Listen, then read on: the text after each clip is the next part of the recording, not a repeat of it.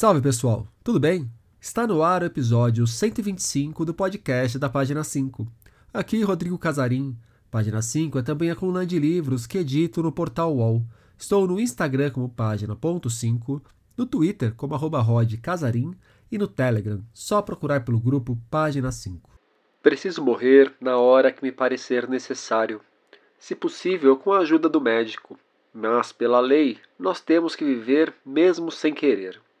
A vontade é considerada secundária, mesmo quando a vida é um estorvo, quando nos tornamos mortos-vivos e só aceitamos continuar por medo. Uma lei que não é respeitada por ser justa, e sim por ser lei. Lemos isso num momento de heresia, tudo menos ser amortal, o novo romance de Beth Milan. Um pouco mais adiante, outro trecho que merece ser destacado. Os holandeses querem legalizar a pílula da morte, o Drion, para os que não estão doentes, mas desejam ir embora. Com a pílula, seria possível se suicidar sem doença. Não seria mais preciso usar arma de fogo ou se defenestrar. O fim dependeria só da compra do medicamento na farmácia. Nada é mais civilizado do que isso. Heresia toca num tema que permanece como tabu em nossa sociedade apesar de discussões a respeito já avançarem em outros cantos do mundo. A morte assistida, o suicídio não violento, a eutanásia. História permeada por elementos autobiográficos, na obra acompanhamos Lúcia, mulher que precisa cuidar da mãe após a senhora de quase 100 anos levar um tombo e se machucar com gravidade. É a derrocada física e mental da idosa que serve de pretexto para um texto que passa por questões como a indústria da medicina, o questionável prolongamento de vidas em determinadas situações e a forma como a cultura ocidental lida com a finitude. O livre-arbítrio e o limite entre o viver e o existir são outros pontos que permeiam o trabalho de Betty, psicanalista que já assinou colunas em diversos grandes veículos de nossa imprensa e que tem uma vasta obra ficcional. Heresia faz par com A Mãe Eterna, livro de 2016 no qual Beth já havia tocado em questões semelhantes. Se Albert Camus dizia que o único problema filosófico verdadeiramente sério é o suicídio, tratar do direito de dar cabo de forma digna da nossa própria vida e da vida daqueles que amamos é um assunto que merece muita atenção e debates francos, abertos. Por isso que eu convidei a Beth para o papo que vocês ouvem agora. Beth Milan, muito obrigado pela presença aqui no podcast da página 5. Beth, você acabou de lançar Heresia, Tudo Menos Ser Amortal. É aquela pergunta clássica para a gente começar a conversa. Como que nasce esse livro? Por que esse livro nesse momento da vida? Bom, o livro é, nasceu do, do sofrimento da minha mãe. Quando a minha mãe tinha 95 anos, eu previ a queda que ela teve aos, no, aos 97. E aos 95 eu escrevi A Mãe Eterna. O, eros, o heresia, é, num certo sentido, o heresia é, a continuação da Mãe Eterna.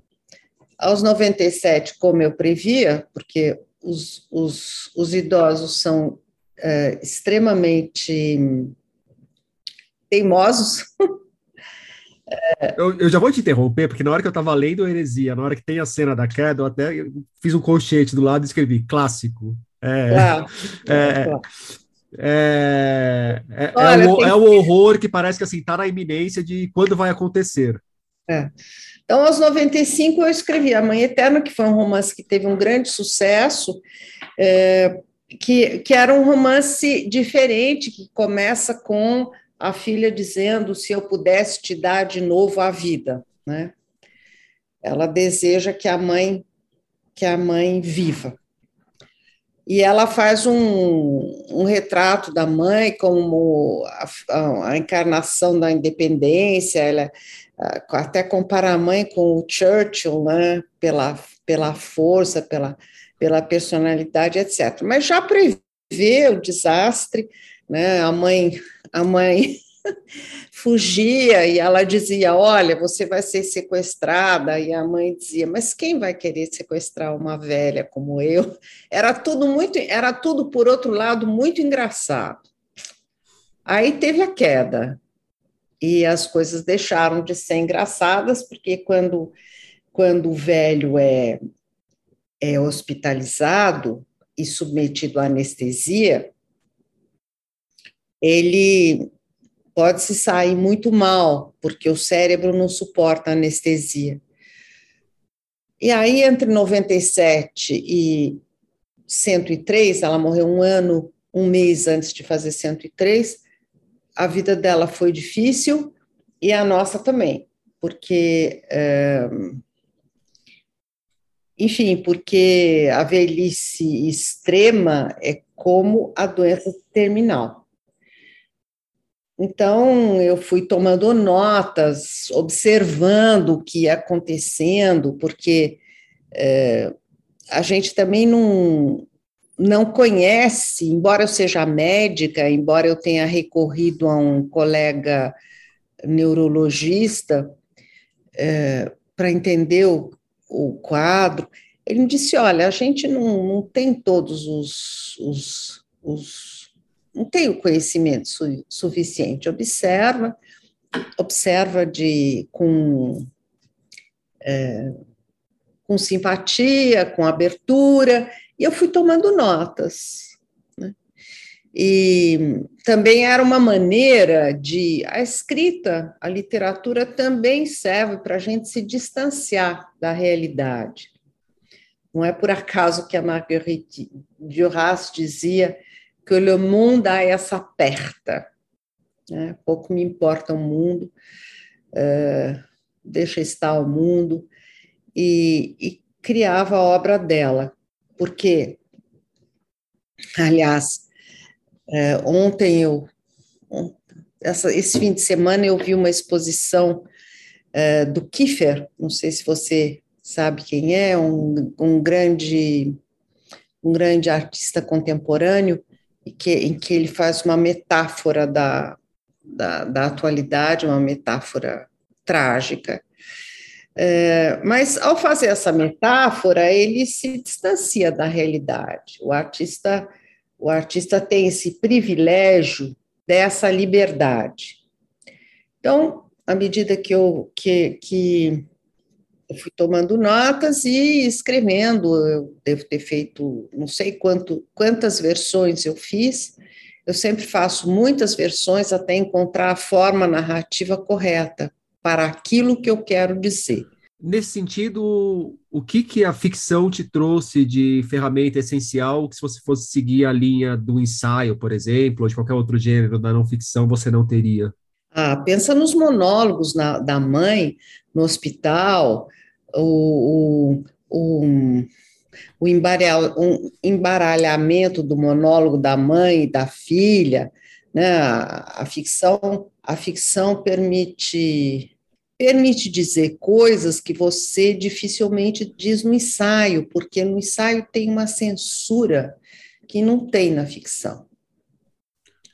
Aquilo que você não pode costumeiramente dizer é, no ensaio você pode dizer na ficção. Na ficção você pode tudo, desde que você um, respeite a estrutura que você criou, desde que tenha uma coerência do começo ao fim, desde que você não perca o seu leitor por causa das, das gavetas suplementares que você abre no caminho.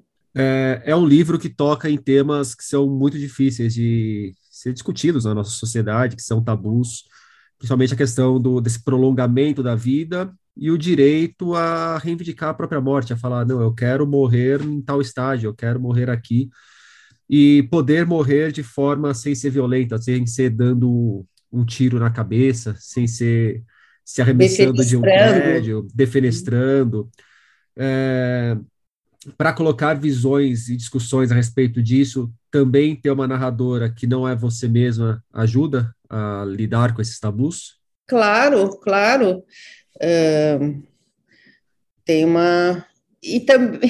E também eu introduzi essa narradora para deixar claro que podia ser ela, mas também podia ser eu. É, não é feito como o romance convencional, no qual você você você vale, se vale inteiramente do narrador como de uma máscara, ficar velado. Uhum. Eu, eu, deixo eu deixo entrever a possibilidade de, de ter a ver comigo também, e tem a ver, tem a ver com todo mundo, não é?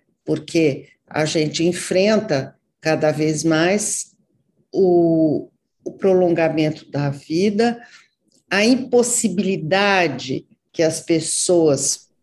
Hoje mesmo eu ouvi falar de uma pessoa que eh, está com Alzheimer e não e não não pôde decidir o que ia fazer de si mesmo, porque se você se alguém te diz, olha, você está com Alzheimer e dentro de tanto tempo você não vai reconhecer seus filhos, não vai, não vai ter consciência de si mesmo. Como você quer viver o fim da sua vida, não é? Então a pessoa tem a possibilidade de, de escolher, mas nós não nos damos esse direito, e isso, na verdade, é muito cruel, é muito egoísta. Por que, que nós não, não nos damos esse direito? E por que, que a gente tem tanta dificuldade de conversar sobre isso? de colocar na mesa, pelo menos, para debater esse assunto? Porque, bom, primeiro a gente tem dificuldade porque a gente não acredita na própria morte e porque a ideia de morrer é insuportável.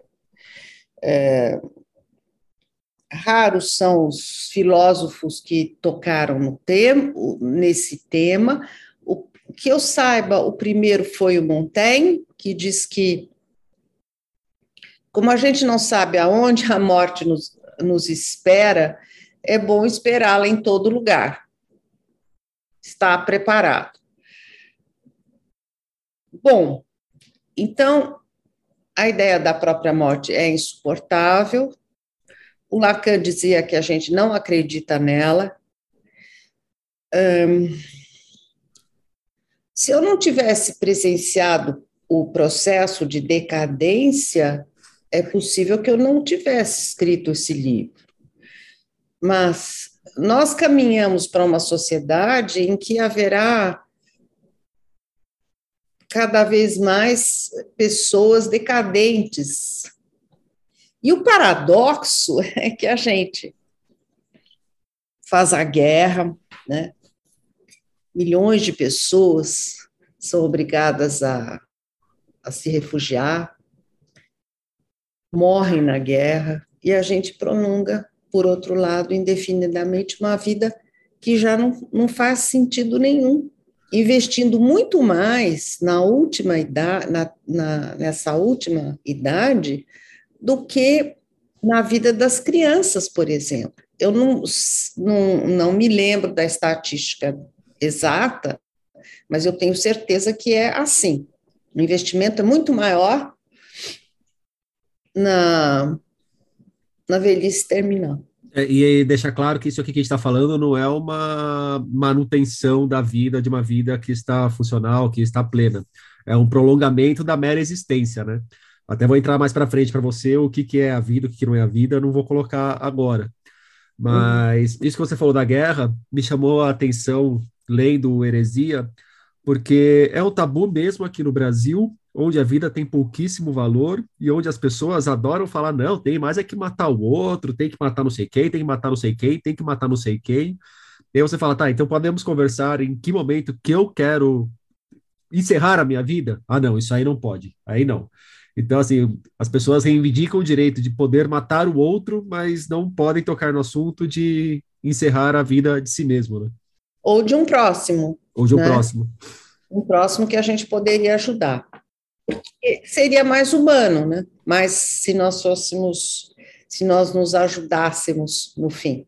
Tem um momento ali que eu vou destacar um trechinho do livro. Só quem não sabe o que é a velhice extrema não entende que se possa desejar a morte de um ser querido. É, tem muito a ver com isso. Em algum momento, o amor vira uma amarra, um tormento, uma obrigação, não? o amor e essa imposição de, de manutenção do corpo do ser amado. É. Você pode, você pode não desejar que a pessoa morra, mas pode querer, porque não, não faz mais sentido a, a vida da pessoa, porque ela mal fala, reconhece com dificuldade, se torna totalmente dependente. É, a existência dela é cruel para os outros. E se a pessoa tivesse, é possível que se a pessoa tivesse clareza sobre isso, ela ela mesma pediria para não ser para não ser assim. Agora, você tem a igreja contra isso, né? nós estamos na mão de Deus. Aliás, o discurso da igreja é um discurso imbatível, né? Porque o discurso religioso promete a imortalidade. Né? Você morre aqui, mas uh, se perpetua no além. Então, esse discurso é um discurso muito arcaico e é um discurso que tende a prolongar o nosso sofrimento. Inclusive porque, do ponto de vista do discurso religioso, o sofrimento é um, faz parte da existência e, e Cristo sofreu porque porque nós não sofreríamos, não é? E eu, o meu ponto de vista é que a gente tem que evitar tanto quanto possível o sofrimento humano e que o, o sofrimento e a perda são muito piores do que a morte. A morte não é nada, você não tem consciência da sua própria morte. Né? E o, nesse livro eu falo da maneira como os aristocratas gregos, né, o Sêneca, como eles lidavam com essa questão da morte. É, dentro dessas histórias que vão cruzando a narrativa central do livro, um aspecto que me chamou a atenção é ali no momento em que você começa a comparar a mãe da narradora com o chimpanzé e, o, e as habilidades e os recursos de ambos. Você pode falar um pouco sobre esse momento da narrativa e como que ela entra no que me surpreendeu bastante ali, eu encontrar isso e depois eu, eu fui atrás de outras informações e eu vi que não é uma mera balela de ficção. Não, não. Tem lastro. Não. eu, eu um dia olhei para minha mãe já muito baixinha, né? E arrastando os pés e com as mãos assim na, na posição do, do chimpanzé. Eu disse para um colega, meu, esse meu colega neurologista que aparece no livro como personagem, aparece pouco, mas aparece. Eu disse, mas é impressionante porque minha mãe agora se parece com um chimpanzé. Ele me disse, não, você está enganada o chimpanzé tem uma inteligência e uma habilidade muito maior do que a sua mãe. E eu, por estar aqui na França, consegui uma bibliografia sobre o chimpanzé que eu estudei. E aí eu faço o relato do, do, que, do que o chimpanzé pode, né? que, o, que, o, que na velhice extrema, já com a degeneração, você não pode mais. Então, tem, esse pedaço do livro tem, tem humor, né? E a narradora diz que nós, se nós é, continuássemos nessa via, nós acabaríamos tendo uma legião de chimpanzés que falariam a língua, uma língua muito reduzida, que é o Kikongo. Né? É... Bom, então eu fiz uma pesquisa grande para poder para poder abordar esse assunto. E também abordo a história do, do Vincent Ambert, não é? Que ainda muito jovem, com 20 anos, ou aproximadamente 20 anos, sofre um, um, um acidente, fica tetraplégico e é obrigado a viver com a tetraplegia, porque os médicos recusavam é, ajudar ele morrer. Ele escreve para o presidente da República, pedindo que o presidente autorize a eutanásia, o presidente não responde. Como ele, ele tinha uma mãe devota que saiu da cidade onde ela morava e se instalou ao lado do hospital, ele aprendeu, ele, ele era tetraplégico, mas ele conseguia fazer sinais com a mão, conseguiu aprender a escrever e é, a imprensa se interessou pela história dele depois que ele escreveu para o presidente da República e ele ditou o livro dele para o jornalista com a mão e alguns sinais da cabeça. E esse livro é um testemunho muito importante, onde ele diz que ele fala da importância da, da eutanásia, do suicídio assistido. A mãe acabou ajudando ele, porque é, os médicos se recusaram e quem ajudou foi a mãe. É uma história de amor. A morte é indissociável do amor, não é? E, e os temas da literatura são o amor à vida e à morte, que são os temas desse livro. É, e essa história do Vincent, ele entra com uma força tamanha que me parece que não é por acaso. Quer dizer, óbvio que não é por acaso que o livro é dedicado à memória dele aí, e à mãe dele, né? A mãe, é. E aí um trecho que eu grifei, de quando eu estava justamente passando pela história dele, que em certo momento a gente lê. Não sei o que é a vida, mas tenho certeza de que não é, a reduti de que não é redutível aos sinais vitais. Ah, quem, claro. quem escreve, ou quem supostamente escreve, é a Lúcia, a quem a narrativa é hum. atribuída ali num jogo de. É Vamos colocar uma narradora aqui. É... Mas, Beth, você. De que maneira você sonda o que é a vida? Se você não tem uma resposta definitiva, se você estivesse dando uma entrevista lá no Provocações para o Abu Janra, como que você responderia? A capacidade que a gente tem de se reinventar, não é? O que a personagem do livro perde é essa, é essa capacidade. Né? Porque ao se reinventar, a gente se renova, ao aprender. Então, a vida é isso. E não é redutível aos sinais vitais. Isso eu já tinha, sobre isso eu já tinha escrito no Consolação, que é um romance é um romance já, já anterior, teve A Mãe Eterna, depois teve Baal, né, um romance sobre a imigração, e antes da Mãe Eterna eu tinha escrito Consolação, uh, que foi resenhado na, na Folha pelo Manuel da Costa Pinto, e que é justamente sobre essa questão do, do prolongamento inútil da vida em nome da em nome da lei. Você acha que essa questão do, da dificuldade para lidar com esse assunto do, do suicídio assistido, da, da eutanásia, do limite do final da vida, de alguma forma ela se conecta com a outra ponta, que é a dificuldade para a gente discutir de forma mais sincera, mais honesta sobre o aborto? E, e qual é o limite do começo da vida? Claro, claro.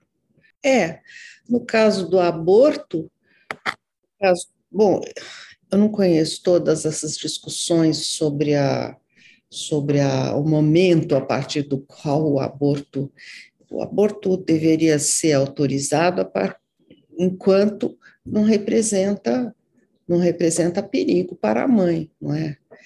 E não há a menor dúvida de que essa questão não é uma questão moral, essa questão é uma questão de saúde pública. Eu, na, na juventude, atendi mulheres na, no Hospital das Clínicas que entravam com septicemia e corriam risco de morrer, né, por provocar o aborto em casa, que ficavam inférteis. E então e o pior é que, pior é que, quer dizer, no Brasil existe pelo menos autorização do aborto quando há estupro. Ainda né? existe, né? Ainda existe, ainda. E a anencefalia, não é? Agora, até isso, Até isso há quem queira abolir, é? com o argumento de que, bom, engravidou, tem que, que ir em frente. E, e, e a proposta de que o, estupa, o estup, estuprador seja esterilizado. Sabia disso? Resolve o problema esterilizando os estupradores. Como se o estupro também fosse apenas o, o, a satisfação sexual pela penetração do órgão, né? Não, não o, o exercício de poder sobre o outro. É, porque, na verdade, não, não existe nunca estupro culposo, né? O estupro é sempre um delito. O, o livro ele vai sendo pontuado por elementos da literatura também. Tem muito do Ginsberg, é, são quatro ou cinco citações, citações dele. E uma que sempre que eu encontro em qualquer livro eu adoro achar, que é do Dom Quixote, é, e a não aceitação da realidade. Pode falar um pouco dessas duas é. leituras, como que elas foram parar no Heresia do Ginsberg, que está mais claro, e o Don Quixote ali aparece como uma coisa mais original, digamos. A aceitação da realidade é uma faca de dois gumes. Por um lado, se a gente aceita a realidade, a gente sofre necessariamente. Mas não, se a gente não aceita a realidade, a gente tem o gozo do imaginário. Mas isso pode implicar um grande sofrimento, é o que acontece com o Quixote. Né? É, então, o imaginário é ruim e é bom. Os budistas preconizam a aceitação da realidade sempre. Né? Agora, é possível que sem é, o imaginário, sem a negação da realidade, a gente não suportasse a vida. O exemplo mais claro disso é você assistir as notícias, assistir diariamente as notícias da televisão, as notícias sobre a guerra, por exemplo, não é? A realidade, a realidade é insuportável. E, e é por isso que a gente tem todos esses outros recursos. Eu custei a entender a importância do entertainment, mas sem ele a gente não a gente não a gente não não consegue viver. Por isso a literatura não vai morrer, ela vai há uma tendência a, a escrever mais para o cinema do que para o livro.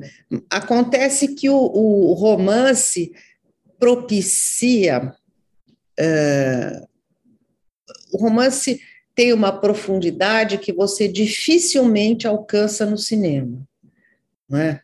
Então, acho que a literatura, o teatro vão perdurar, porque nem tudo pode ser dito através dos recursos uh, mais modernos que nós temos. E tudo precisa ser dito. Outro trecho da Lúcia. A velhice extrema é uma batalha perdida, para não dizer um massacre. Não quero viver para além do limite. Se me perguntarem hoje qual é o limite, eu não sei dizer. Também escrevo para saber como e quando desejo ir embora. Essa é a sua visão para a questão também, ou hoje, depois de ter escrito o livro, você já tem um pouco mais claro? É a minha visão, é a minha visão.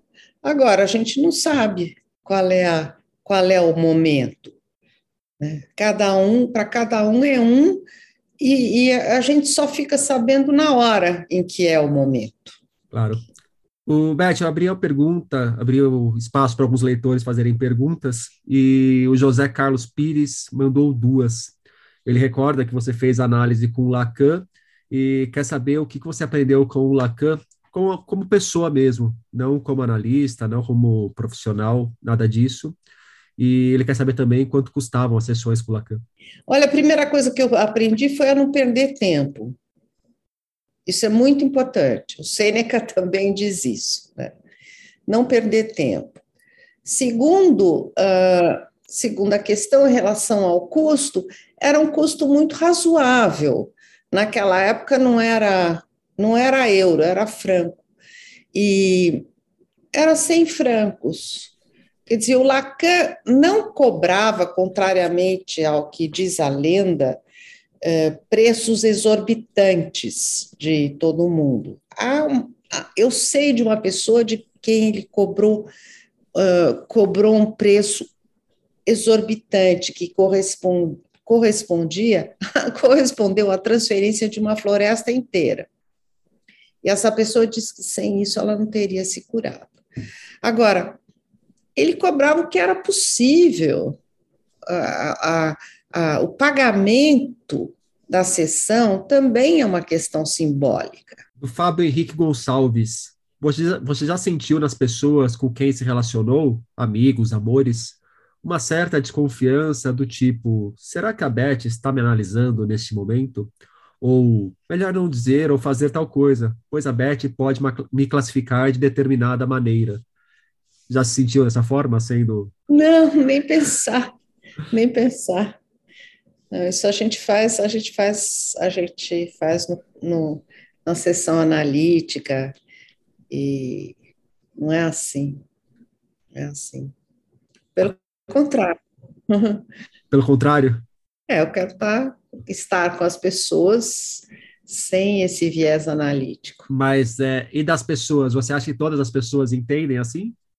As pessoas mais próximas, claro, né? Eu acho também, na hora que para virar amigo, para virar um amor, já tem que ter quebrado isso, né? Tem que estabelecer essa relação de confiança, né? É. De um modo geral, eu acho que ela se estabelece, a relação de confiança. E também o analista não, o analista não é analista fora da, da sessão, não é? Você é analista no contexto da sessão, você que você tem uma escuta especial, né? E o outro é, é, o outro é induzido a ter uma fala especial, que é a fala da associação livre. Quer dizer, você pede ao analisando que ele diga tudo que ocorre a ele sem censura. Isso nem sempre é possível, mas os elementos fundamentais da sessão analítica são esses: associação livre e interpretação. Isso na, na conversa na conversa usual não ocorre, nem é para ocorrer. Beth, para a gente fechar o nosso papo, gostaria que você me indicasse um livro. Um livro? Qualquer livro. A indicação é sua. Curioso, nesse momento eu estou estou com os livros do Shakespeare separados aqui. Pô, não é uma indicação qualquer. Não. Então, Shakespeare. Algum específico ou a obra completa? Seita e leia. Olha, eu estou com vários aqui. Eu gosto muito do Mercador de Veneza, porque é um livro muito polêmico, no qual a gente se pergunta se o Shakespeare era ou não antissemita. Eu acho que não era. O Bloom diz que era. Então, eu indico o Mercador de Veneza. Deve ter sido bem traduzido no Brasil. Tá ótimo. Beth Milan, muito obrigado pelo papo. Um beijo, querido. Heresia, Tudo Menos Será Mortal, de Beth Milan, chega aos leitores pela Record. E por hoje é isso aí, pessoal. Indique o podcast para os amigos e inimigos. Um beijo, um abraço, um aperto de mão e até semana que vem.